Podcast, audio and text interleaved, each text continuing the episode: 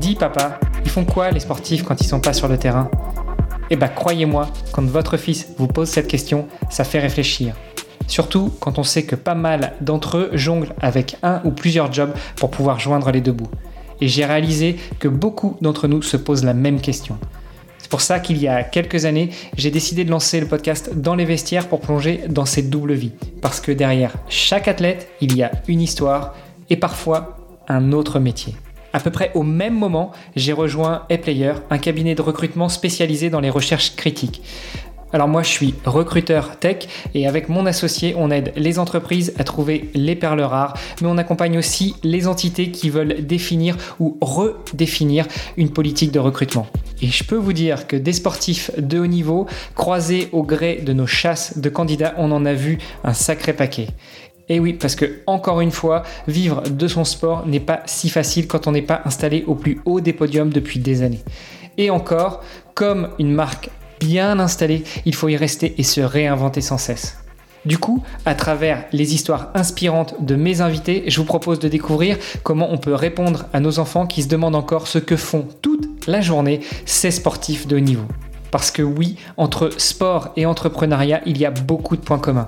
Et avec les JO de Paris qui approchent, c'était le moment de redonner vie à ce podcast. Alors restez après l'épisode, je vous donne tous les détails sur notre invité et je vous invite à aller voir la page sur le site vestiaire.org pour pouvoir le soutenir dans ses projets.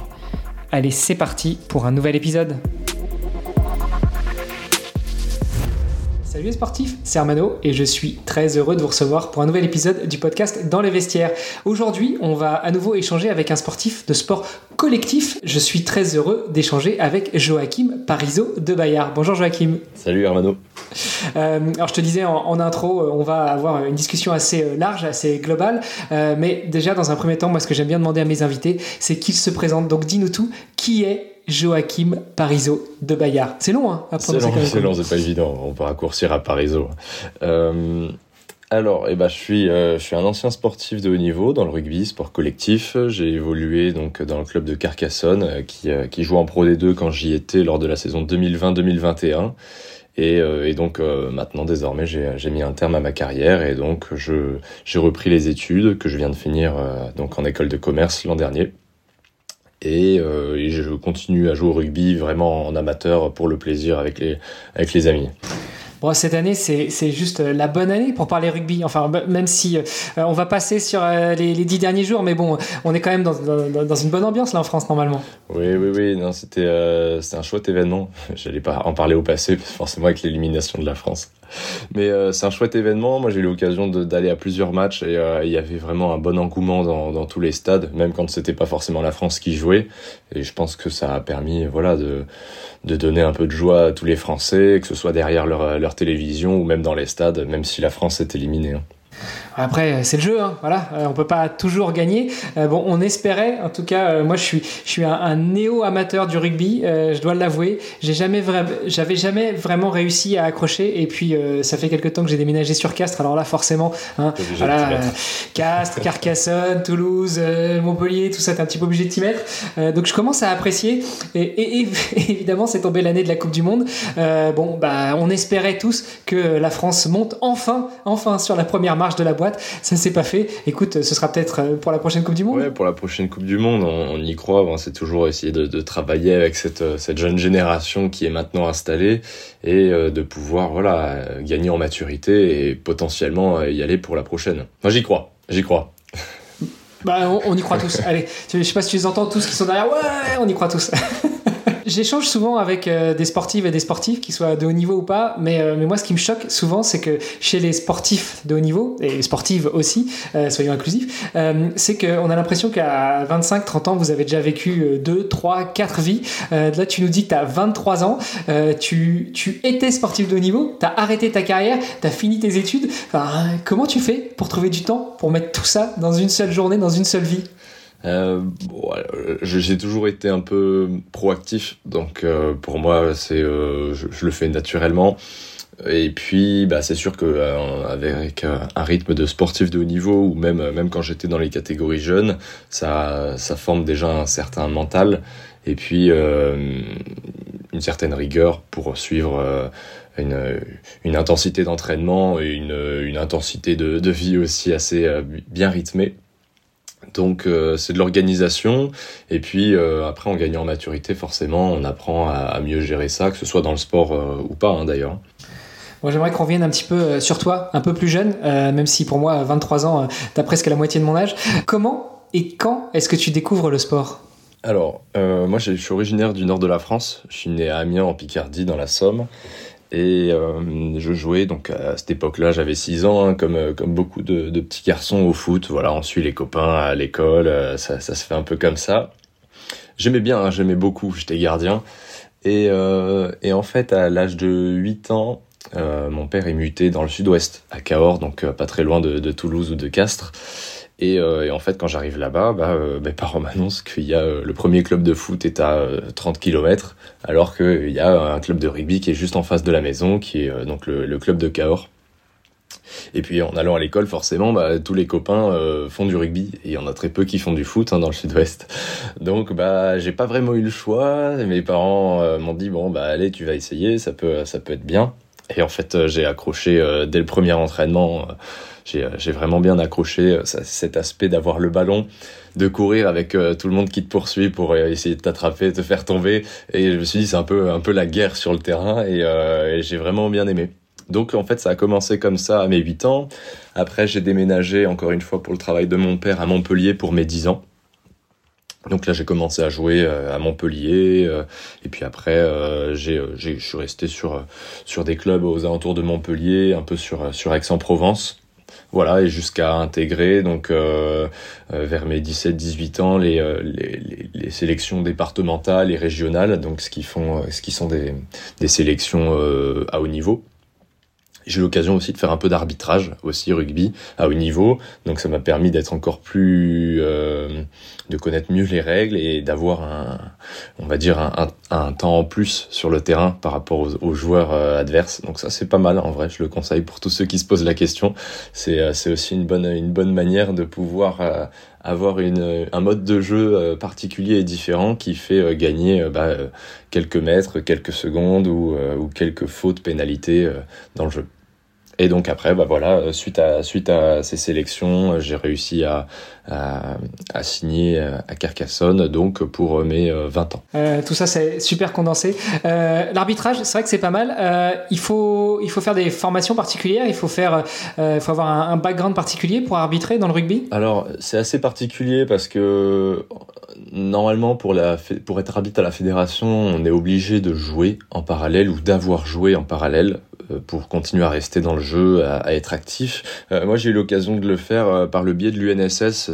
C'est pas mal. On n'en parle pas assez, mais c'est des, passerelles qui existent. Moi, ça m'a été validé en plus avec une notation pour le bac, donc ce qui n'est pas négligé non plus pour pour les, les lycéens qui qui se posent la question. Et donc en fait, voilà, c'est des petites formations avec des niveaux à monter. D'abord avec un niveau départemental, après régional, académique, et puis niveau national. Et donc après, suite à ça, on peut obtenir aussi par ce biais-là des statuts de euh, sportifs de haut niveau qui permettent de valider euh, euh, des notes pour le bac, d'intégrer des pôles France ou, autres. Donc c'est aussi une bonne passerelle d'accès. Hein. Oui, parce que c'est vrai que c'est un sujet qu'on n'aborde pas souvent et que j'ai découvert en, faisant mes recherches sur le podcast il, y a, il y a quelques temps. les arbitres aussi ont un statut euh, de sportif de haut niveau. Donc il faut savoir que sur les listes euh, ministérielles des sportifs de haut niveau, donc ce sont en tout cas en France les sportives et les sportifs qui sont inscrits sur euh, une liste identifiée de d'athlètes de haut niveau, eh bien il y a différentes catégories, il y a les élites, il y a les espoirs, il y a les relèves et il y a les arbitres qui ont donc aussi ce statut de sportif de haut niveau. Et donc encore plus en rugby, pour pouvoir être arbitre, il faut jouer à côté ou avoir joué il n'y a pas trop longtemps. Oui, c'est ça, c'est ça. Bah, Enfin, c'est vraiment obligé parce que les, les règles du rugby changent régulièrement. En moyenne, il y a une, une, nouvelle règle dans le rugby tous les deux mois. Donc c'est pour ça qu'il faut être vraiment euh, tenu au, courant de l'actualité euh, dans le jeu.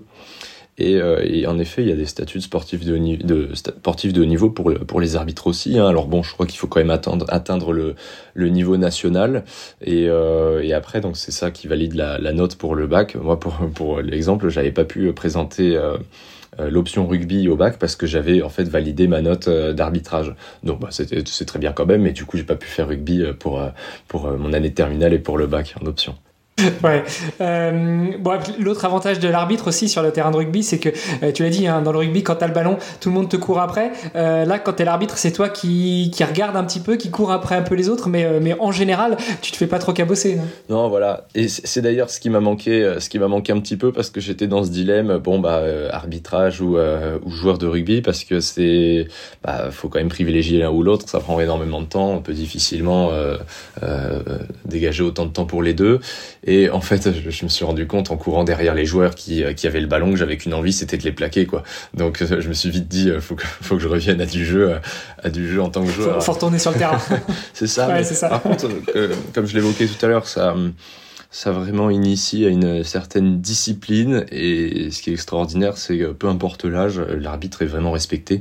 On a des jeunes arbitres qui euh, qui est bon en général on essaye les arbitres essayent d'être euh, sur des catégories euh, qui ont leur âge.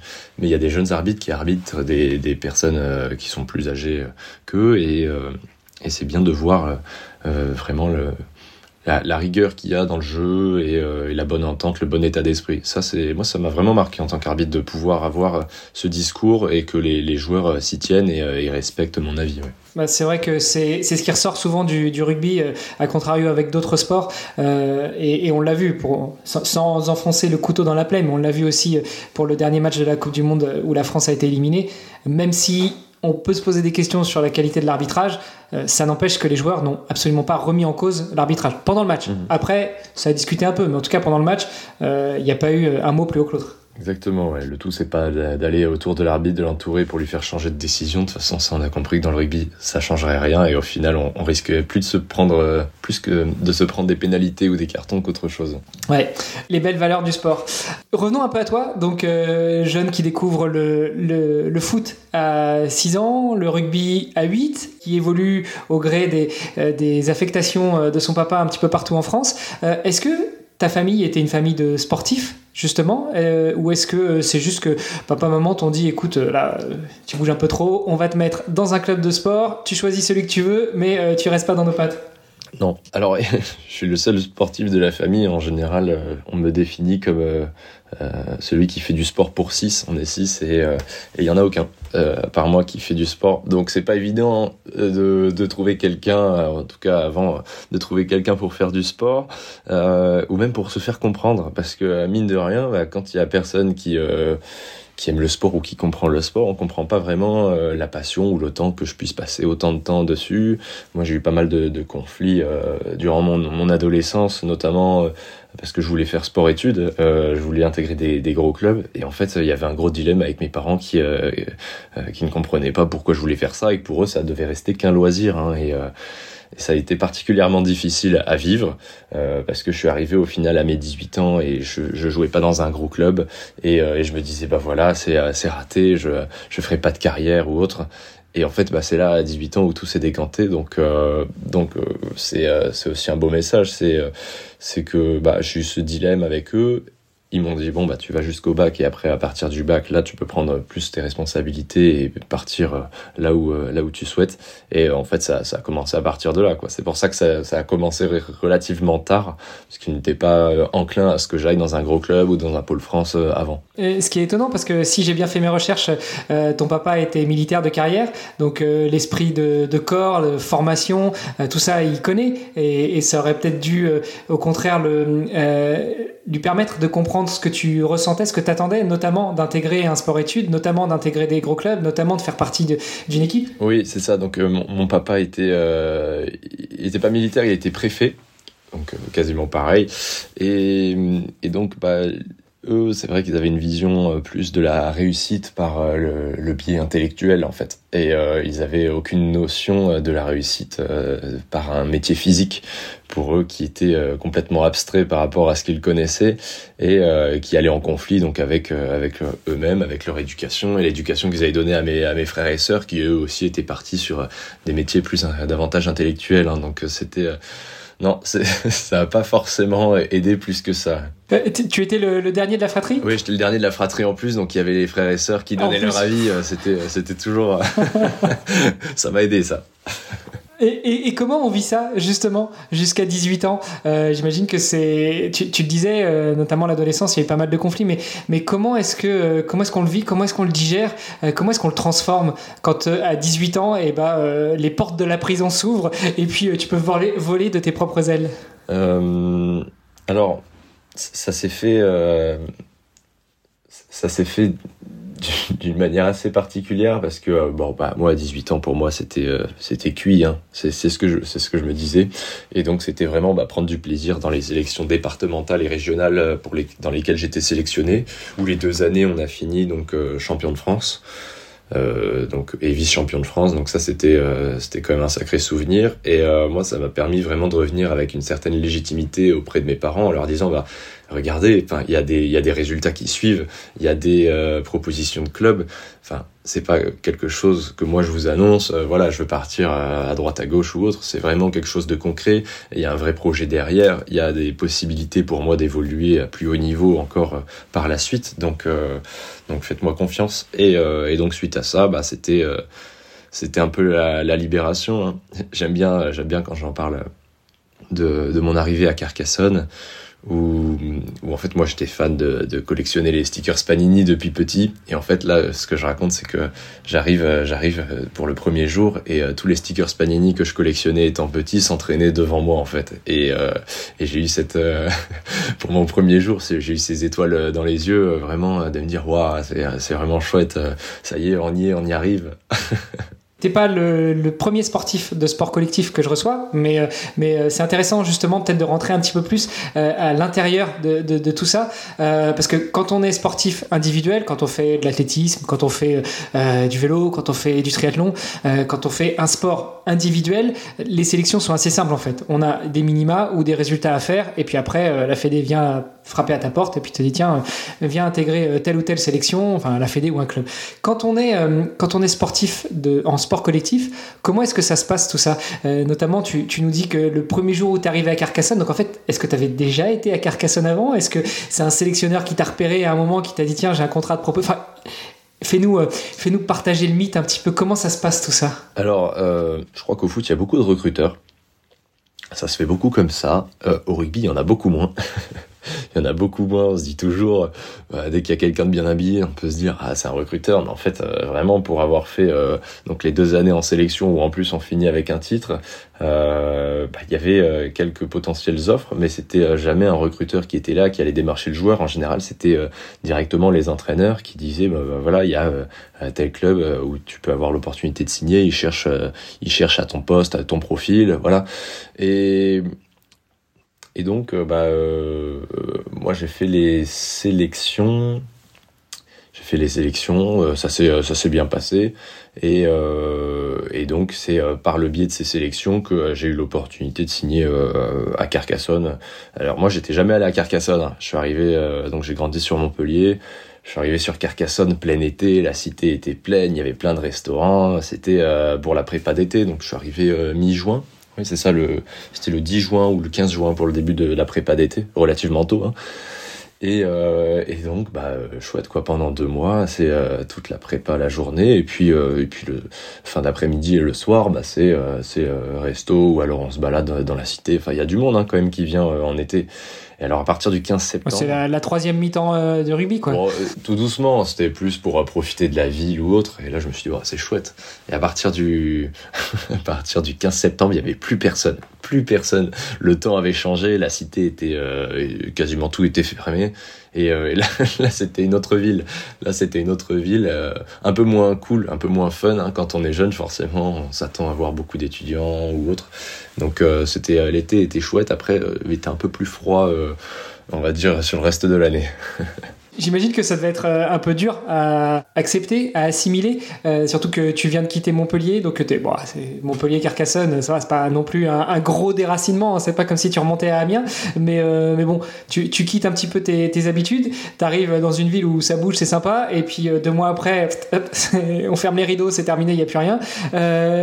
Est-ce que ça, ça a un impact, ça, sur ta carrière de sportif de haut niveau? Non, moi personnellement non, parce que ça m'a pas changé plus que ça. J'ai souvent été habitué donc à déménager dès mon plus jeune âge, donc ça m'a pas plus perturbé que ça. En plus, j'ai eu la chance de, pouvoir aller à, Carcassonne euh, en même temps qu'un de mes un de mes copains qui était lui aussi en sélection avec moi sur la dernière sélection, et donc on a pu on est pu on a pu arriver ensemble. Euh, euh, on a pris, alors on n'a pas pris une coloc, mais on avait pris dans le même immeuble. Donc moi j'avais l'étage du dessus, lui il avait l'étage en dessous. Donc on se voyait très souvent et ça c'était vraiment chouette. Et heureusement, heureusement qu'il était là euh, parce que euh, je pense que sur les premiers mois c'est euh, particulièrement difficile à vivre, on se sent un peu seul, enfin c'est un sacré rythme. Et, et, je repense à des étrangers qui étaient avec moi. Il y avait notamment euh, Levi Milford qui était qui était australien. Il venait d'Australie. J'avais deux coéquipiers géorgiens qui avaient jamais qui étaient jamais sortis de la Géorgie, qui parlaient à peine anglais. Et pour eux c'était particulièrement difficile. On leur avait dit voilà vous allez en France jouer au rugby où il y a les meilleurs championnats au monde et ils arrivent, ils débarquent à Carcassonne. Enfin, c'est euh, c'est la France rude quand même, c'est euh, c'est la France rurale. Donc, euh, je pense qu'ils s'attendaient à mieux aussi, et il a fallu qu'ils s'intègrent. Et, et aujourd'hui, aujourd'hui, eux continuent leur carrière et ils sont bien intégrés.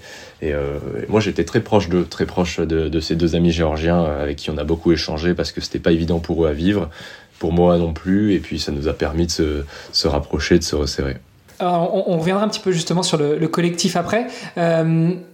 Toi, à ce moment-là, du coup, comment est-ce que tu vis ton, ta vie, ton rêve de sportif de haut niveau? Est-ce que tu mets en suspens tes études pour euh, essayer ça? Est-ce que tu continues à étudier en même temps?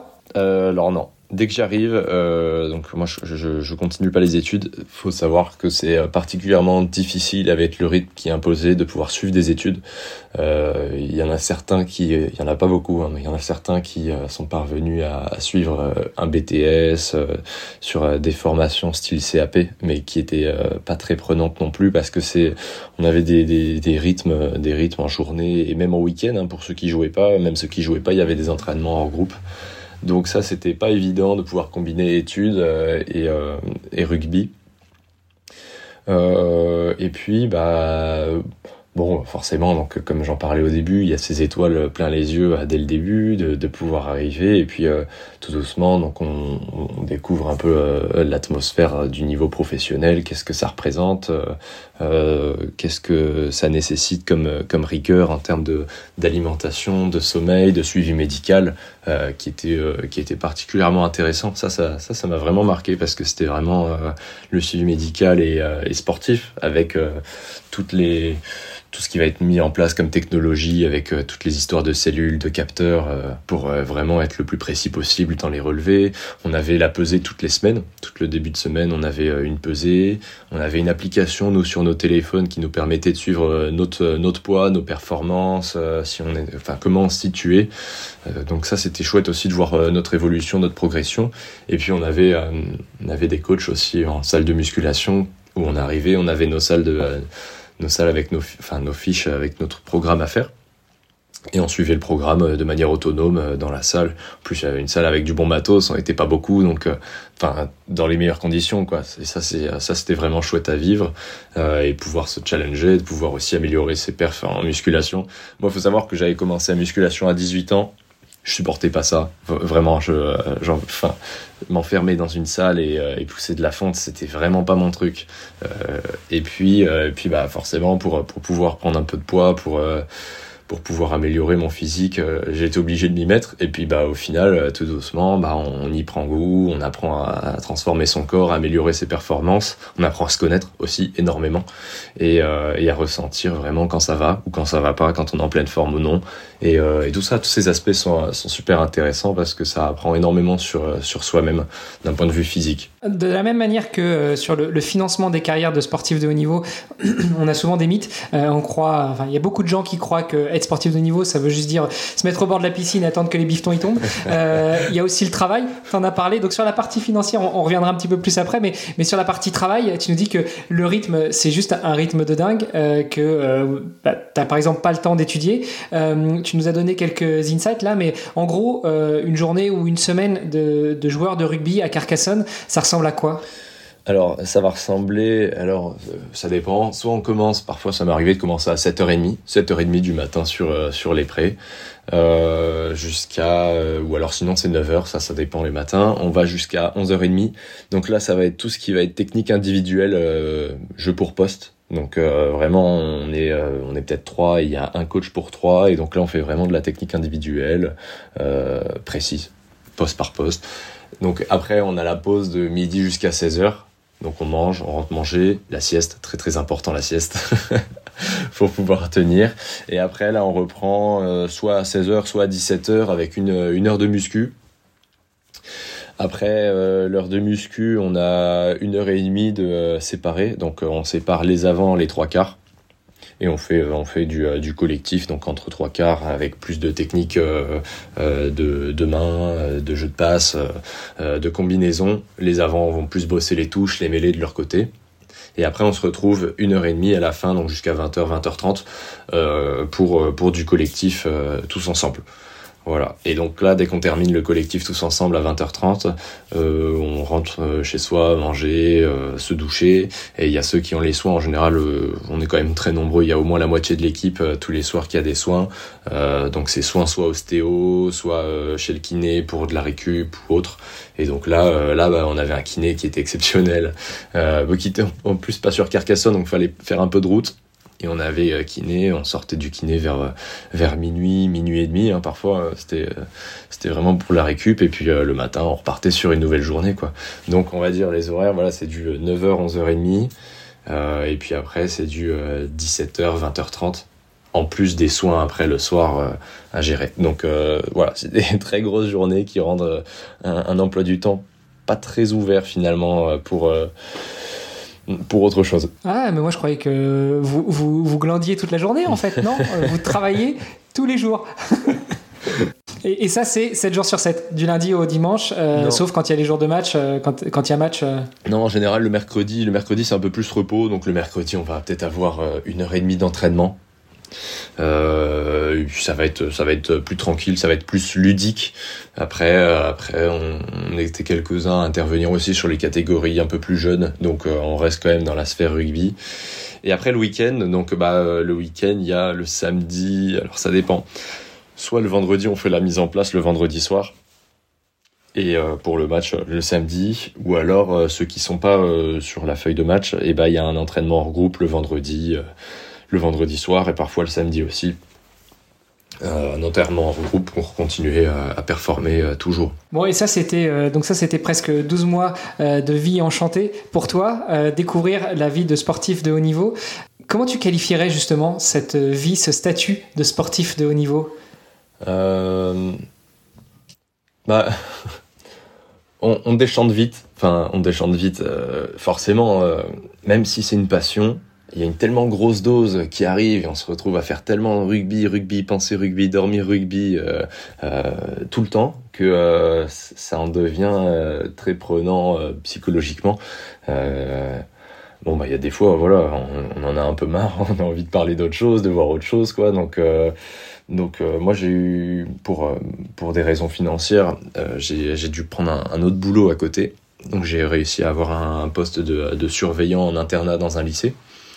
Et, euh, et, pour moi, c'était euh, ma bulle, ma bulle d'oxygène euh, qui me faisait sortir vraiment de ce cadre rugby. Quoi. C'était, ça me faisait vraiment décompresser de, de, tout ce quotidien. Même si j'adore, hein, c'est une passion, mais comme tout, hein, quand quand il y en a trop grosse dose, on commence à en avoir un peu ras le bol. Et donc c'était euh, pour moi voilà cette euh, cette dose d'oxygène de pouvoir retrouver donc euh, les lycéens, être avec eux, parler et puis et puis échanger sur sur plein d'autres sujets quoi. Puis ça ça fait aussi grandir de de pouvoir côtoyer des lycéens, échanger avec eux. Enfin tous les échanges sont étaient bons à prendre. Ouais, puis finalement, tu avais presque le même âge qu'eux, mais tu déjà, étais déjà dans ta deuxième vie. Ah bah, non, mais c'est ça complètement. Ce qui est drôle, c'est que euh, pour ceux qui avaient redoublé, donc il y en avait quelques-uns, euh, on avait à peine deux ans de différence, quoi. Donc euh, ils le savaient, franchement, on s'en cachait pas. Mais au final, ça instaurait une bonne relation de confiance parce que moi, d'un côté, je leur laissais un peu de souplesse, mais de l'autre, ils, étaient conscients que je leur laissais un peu de souplesse et du coup, ils mordaient pas non plus dessus, quoi. Ils étaient, ils étaient respectueux. Non, non, c'était chouette, justement. C'était un peu comme si je retrouvais des, des amis à la fin de ma journée de rugby. Non, c'était chouette aussi quand même. Bon, et puis si, si ça commence à fighter, vous vous retrouviez sur le terrain de rugby, c'est ça? Non, non, non, ils, ils faisaient pas de rugby. Enfin, il y en avait quelques-uns qui étaient au, pôle, ils faisaient du rugby à 13, donc euh, ça forcément, on aimait bien se titiller un peu dessus. Mais euh, non, non, on se voyait pas en dehors. Et puis, euh, finalement, c'était une parenthèse qui a duré qu'un an. Pourquoi est-ce que tu as, mis un terme à ta carrière à ce moment-là et que tu as opté pour autre chose? Alors, en parallèle du rugby, moi j'avais un projet, j'avais un projet d'être pompier, d'être pompier de Paris en fait. Que j'avais euh, que j'avais qui a mûri en fait au lycée. Donc quand mes parents voulaient pas que j'aille jouer dans un club professionnel je me disais ça y est 17 18 ans euh, c'est fichu euh, donc pas de rugby. Donc je pars sur un autre projet. Et donc j'avais préparé le, concours des pompiers de Paris que j'ai présenté en fait dès la sortie dès l'obtention de mon bac donc, dès l'obtention de mon bac, je présente ce, concours que j'avais bien préparé pendant deux ans. J'étais vraiment prêt, hein, physiquement, les tests psychologiques, enfin, vraiment. Et puis en fait, euh, au niveau de la visite médicale, je suis mis inapte par le médecin parce que j'ai un problème de vue en fait. J'avais euh, j'avais une trop grosse correction. Euh, et puis à 19 à 18 ans donc on on peut envisager de se faire opérer, mais pour se faire opérer, il faut vraiment attendre 21 ans parce que avant la vue peut encore changer. Donc c'est vraiment ce qui m'a été dit par le médecin. Il m'a dit attendez 21 ans et faites-vous opérer. Donc en fait, euh, bah, c'est là où je me suis retrouvé à 18 ans euh, en me disant bon bah je, vais devoir attendre jusqu'à mes 21 ans pour pouvoir faire pompier et bah euh, en attendant et bah euh, allez euh, je pars je pars j'ai eu l'opportunité à ce moment-là donc pour jouer au rugby. Donc c'est à ce moment-là que ça s'est fait. Donc je fais ma saison en 2020-2021 et donc à l'approche de, de fin 2021 j'ai l'âge requis pour l'opération. Donc c'est là où j'entame les démarches nécessaires pour me faire opérer et, euh, et que je, je, me fais opérer par la suite. Donc en fait, j'avais euh, même quand je suis allé à, Carcassonne, euh, j'avais euh, cette ambition-là de maintenir mon projet euh, de devenir pompier de Paris. Et, et mais j'avais quand même toute l'intention d'y aller à fond, de vivre cette année à fond. Et puis, si jamais potentiellement il y a une meilleure opportunité dans le rugby, bah pourquoi pas y réfléchir? Ça, je me fermais pas de porte non plus. Mais j'avais vraiment cette cette idée-là en tête. Et donc après, bon, par, par la suite, euh, j'ai repris, euh, j'ai repris les études et puis euh, finalement, voilà, j'ai pu me faire opérer. Après, six ophtalmologues qui voulaient pas m'opérer, j'ai pu me faire opérer et finalement j'ai repris les études et donc bah, ça m'a tellement plu les études que je suis resté euh, pompier volontaire et je suis, je suis plus monté faire les pompiers de Paris euh, qui était un projet que j'avais quand j'avais 18 ans. Maintenant j'en ai 23 beaucoup de choses ont évolué j'ai mûri et euh, c'est plus ce que j'ai envie forcément. Donc là en tant que pompier volontaire c'est très bien d'avoir ça en activité à côté en métier passion de mon en parallèle de mon activité à côté. Mais c'est voilà et donc, bah, quand j'ai quitté, euh, quand j'ai quitté Carcassonne, c'était vraiment avec, euh, euh, enfin, j'étais heureux d'être d'être passé par là. Il y a eu des, des jours nuageux, pluvieux, comme comme des beaux jours, et, et c'était une bonne expérience. Et au final, ça m'a, ça me pousse très loin maintenant dans, dans ma vie, dans ma vie d'après, quoi pour ça quand je dis j'ai mis un terme à ma carrière c'est pas une c'est pas une, une grosse carrière non plus hein. mais mais voilà, c'était une chouette, une chouette expérience et, euh, j'ai pas du tout à cracher dessus. Je, vais quand même le dire, hein, mais euh, dans le rugby, avant 20 ans, c'est euh, particulièrement difficile de, de, de jouer euh, dans les équipes professionnelles euh, parce qu'il y a une histoire de gabarit. Il y a une histoire de maturité et puis bah il y a une histoire que les clubs il y a cinq ans en arrière avaient beaucoup moins de facilité à faire jouer des jeunes joueurs en fait et, et donc c'était bah, c'était pas évident parce que les jeunes joueurs on s'entraînait euh, on s'entraînait tout autant mais euh, on était rarement sur les feuilles de match. Donc euh, au final il y avait il y avait cette perspective là moi qui m'intéressait pas spécialement. Bon maintenant là on, commence à voir et surtout avec la Coupe du Monde voilà l'équipe de France c'est un bon exemple où il y a beaucoup de beaucoup de jeunesse qui arrivait dans les rangs.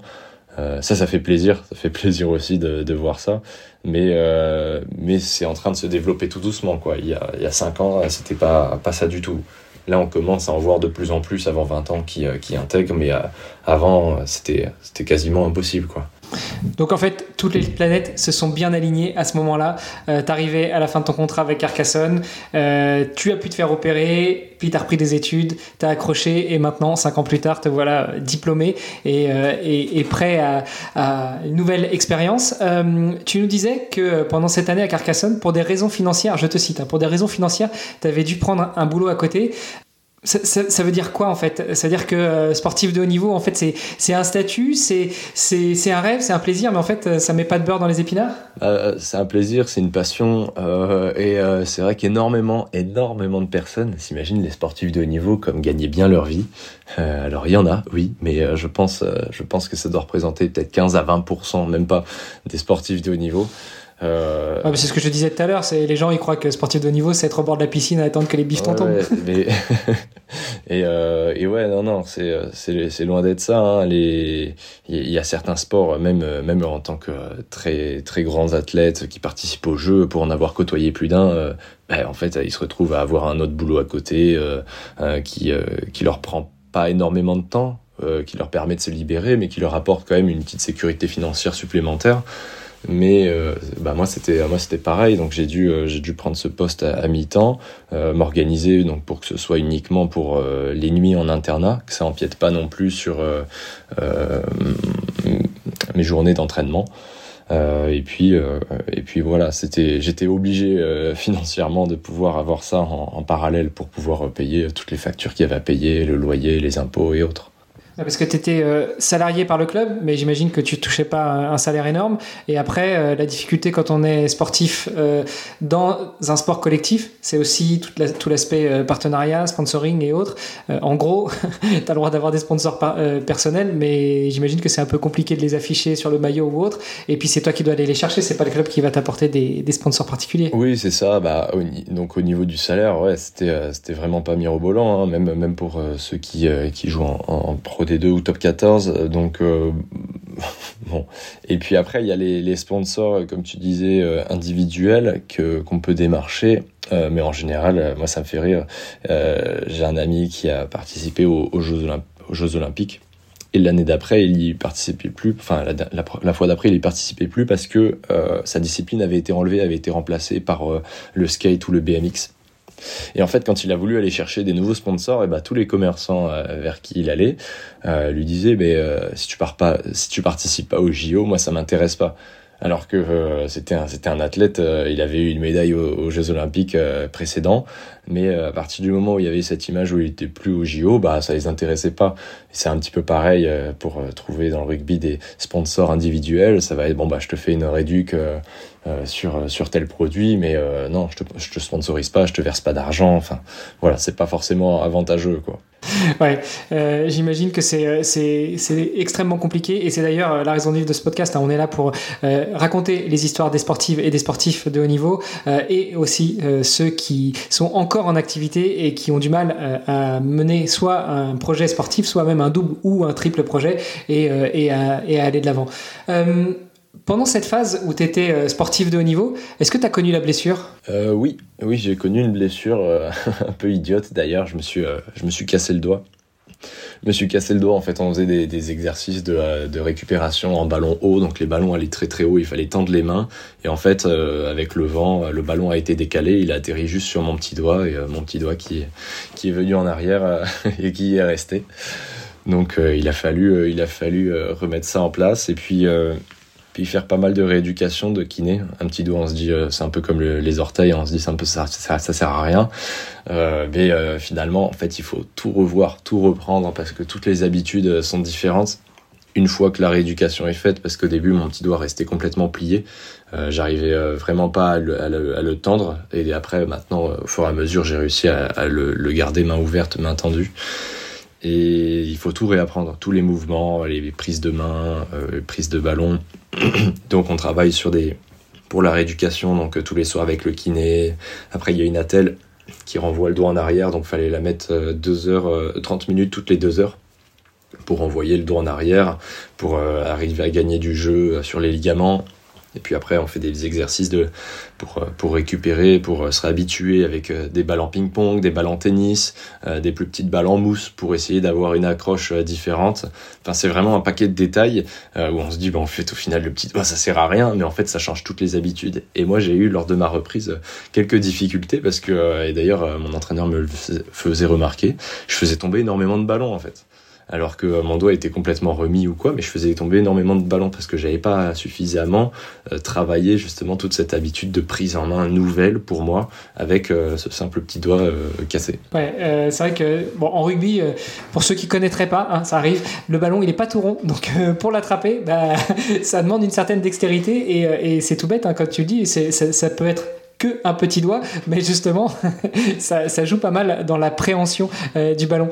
Euh, et du coup, comment est-ce qu'on vit cette phase, euh, aussi bien en tant que sportif, mais aussi en tant qu'employé d'un club qui compte sur toi, qui t'embauche pour, bah, pour, pour, pour te battre sur le terrain? Comment est-ce qu'on vit cette phase de blessure et puis de récupération et après de retour sur, le, sur le, le terrain de guerre? Bah, C'est jamais facile. Alors, moi, quand ça s'est passé, on en voit souvent dans les matchs de rugby, quand ils se cassent des doigts ou quoi, ils se les remettent, ils se mettent du strap et ils continuent. Euh, euh, moi, quand ça s'est passé, je pensais pas que ce serait aussi long. Je, je crois que j'ai mis euh, deux mois sans contact au doigt. Et puis après, donc avec toute la rééducation, le temps de revenir, voilà, ça met, ça met un peu de temps. Euh, bah, en plus, c'était sur euh, axé sur le début de saison, c'était aux alentours de septembre ou octobre. Donc en fait, euh, j'avais toute cette crainte de me dire, bah mince, c'est, c'est tout le début de saison, je suis en train de tout rater, je suis en train de laisser toute la concurrence passer. Moi, j'ai fait une bonne prépa d'été, et puis là, je me retrouve, je me retrouve à laisser le wagon passer sans pouvoir monter dedans. C'était un peu mon ressenti.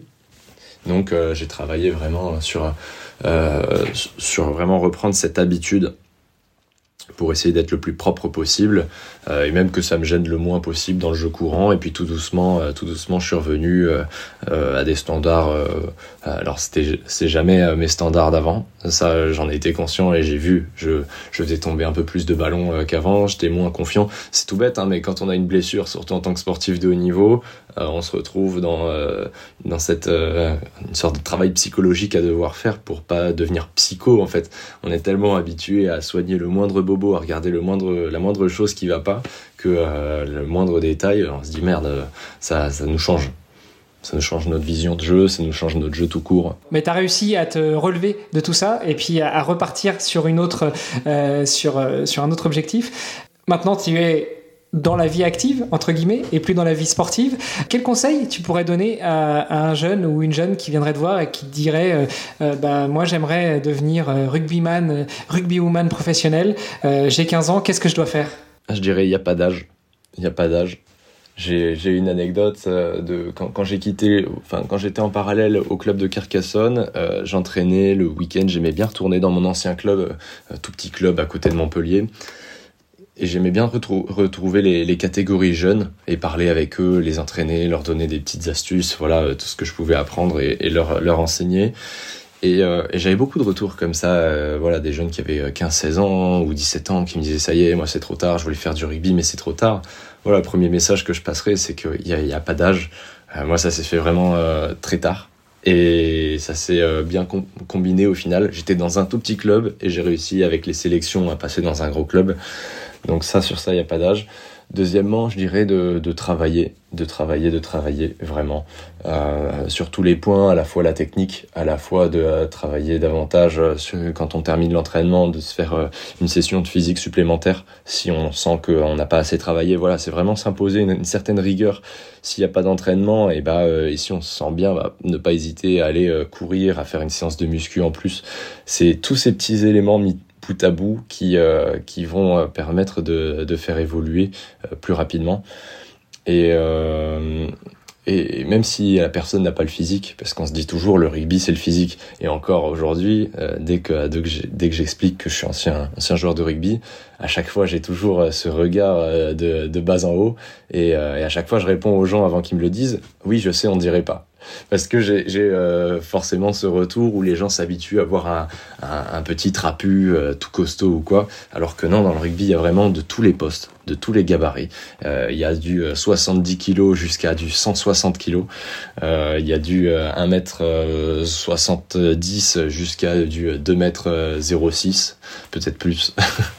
enfin voilà, il y a vraiment tous les gabarits et, et j'ai envie de dire ça, ça peut être pénalisant, surtout quand on est jeune parce que les équipes jeunes essayent de recruter avant tout un gabarit et pas un mode de jeu. Moi, j'en ai été victime d'ailleurs à 15 ans quand je quand je voulais un peu euh, tatiller des titiller des gros clubs et en fait à chaque fois c'était le gabarit qui passait pas quoi sans même qu'ils regardent mon jeu hein. juste ils me voyaient ils me disaient ben non ça c'est c'est pas possible donc euh, donc voilà deuxième conseil ce serait euh, vraiment tout donner il n'y a pas d'histoire de gabarit ou autre. Si on montre qu'on est euh, motivé, euh, qu'on est à fond et qu'on a des qualités, faut surtout pas hésiter, il faut foncer vraiment. Voilà. Puis euh, pour finir sur la partie justement financière, financement de sa carrière, euh, est-ce que tu aurais euh, un ou deux conseils à donner à des, à des pareil, à des petits jeunes qui voudraient se lancer et, pour qu'ils soient dans les meilleures conditions? Est-ce que je sais pas, tu leur dirais tout de suite prends un job à mi-temps, même si tu même si intègres un gros club, même si tu es sportif de haut niveau, prends quand même un job à mi-temps, ça te sécurisera. Enfin, quels seraient tes conseils? Bah après, ça encore une fois, ça dépend, ça dépend du caractère de la personne et ça dépend, voilà, de de, de ce qu'elle, sur quoi elle souhaite euh, se baser, si elle souhaite plus euh, avoir davantage de temps pour travailler ou si euh, elle souhaite avoir, avoir une sécurité financière.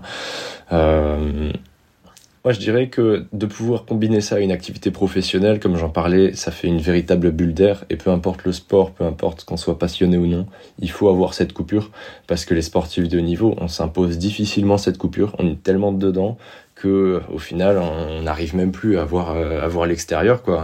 Vie de famille vie perso euh, on est tellement dedans que euh, on répond pas aux messages on voit pas passer une actu, une actu de la famille ou où il y a un événement on peut pas y aller parce que on est pris dans une compète ou dans sa préparation ou autre. Donc ce serait de pouvoir avoir vraiment une activité à côté qui, en fait, cette activité nous permet d'être plus ouvert sur le monde extérieur, sur la vie perso et, euh, et d'être plus dispo à certains moments aussi, de pouvoir s'imposer une pause parce qu'en tant que sportif, c'est aussi être ça, c'est savoir s'imposer des pauses, savoir dire non euh, parce que on n'est pas toujours à fond, on n'est pas toujours des machines, on reste on reste complètement humain et, euh, et ça sert à rien de s'enfermer dans un tunnel euh, parce que à la sortie on va en exploser. Donc si le sportif fait pas ce travail aussi de savoir faire des pauses, de savoir dans sa diète euh, euh, avoir une alimentation un peu plus grasse, faire un cheat meal sur un repas, euh, voilà, ou, ou prendre un week-end entier sans sport, sans rien pour, pour se reconnecter avec sa famille, ses amis, ça, c'est nécessaire. Tout sportif va exploser. Donc vraiment, ce que je conseillerais déjà pour un point de vue bien-être, c'est d'avoir donc une activité à côté, et puis après une activité financière, enfin avoir ce revenu financier en plus. Forcément, ça permet de sécuriser, mais ça permet aussi de pouvoir avoir euh, des euh, meilleurs, se donner les moyens d'avoir des meilleures infrastructures. Je sais pas, euh, de pouvoir se prendre un abonnement dans une salle de sport, de pouvoir avoir un programme avec une nutritionniste si c'est pas compris dans son club ou dans son sport. Enfin, toutes ces ces, revenus financiers permettent aussi d'améliorer les performances. Donc, en fait, c'est euh, que du bénéfice, que ce soit financier ou bien-être un cercle vertueux euh, qui permet de s'en sortir. Écoute Joachim, merci beaucoup pour l'échange qu'on a pu avoir. Euh, pour terminer, où est-ce qu'on peut rester en contact avec toi, rentrer en contact avec toi si on veut embaucher un ancien sportif de haut niveau pour faire des conférences, pour, pour venir intégrer une société spécialisée dans le sport, ça se passe par où?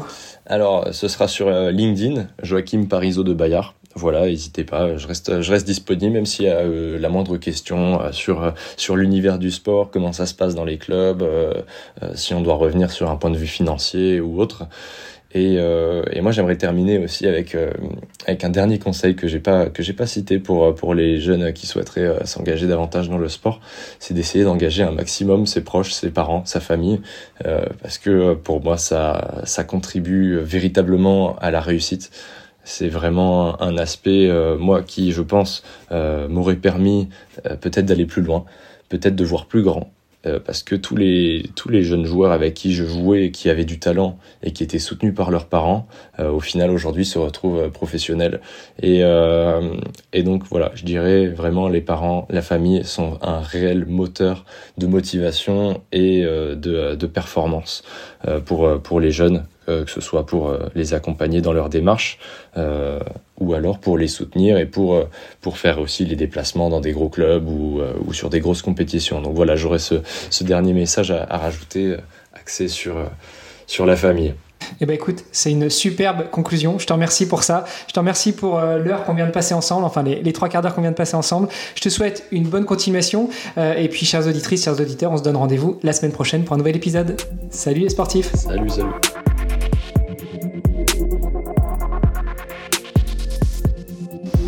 Derrière chaque médaille, chaque record, chaque compétition, il y a une histoire et j'espère que vous avez apprécié celle que vous venez d'entendre. Venez nous raconter tout ça sur les réseaux sociaux du podcast. Tous les liens sont dans les notes de l'épisode. Et surtout, surtout, surtout, n'oubliez pas de visiter vestiaire.org pour en savoir encore plus et nous aider à soutenir tous les invités du podcast dans leur magnifique double voire triple projet sportif, représenter la France dans les plus grandes instances internationales sportives et développer leurs compétences, voire leur entreprise. C'est grâce à vous que tous ces sportifs trouveront toutes les ressources pour travailler dur et atteindre leurs objectifs. La philanthropie sportive, est-ce que ça vous parle? C'est notre mission dans le podcast Dans les vestiaires. On vous fait découvrir les athlètes qui se battent chaque jour pour la gloire de leur nation mais ils ont besoin de vous. Chaque soutien compte. On est 100% transparent, comme je le dis systématiquement. 1 euro donné égale 1 euro pour l'athlète. N'est plus dans le circuit, mais ce n'est pas le cas de tous les invités du podcast. Alors visitez notre site pour les soutenir et partager tous les épisodes au maximum et faire découvrir les combats de ces guerriers. Rejoignez-nous dans cette aventure sportive unique.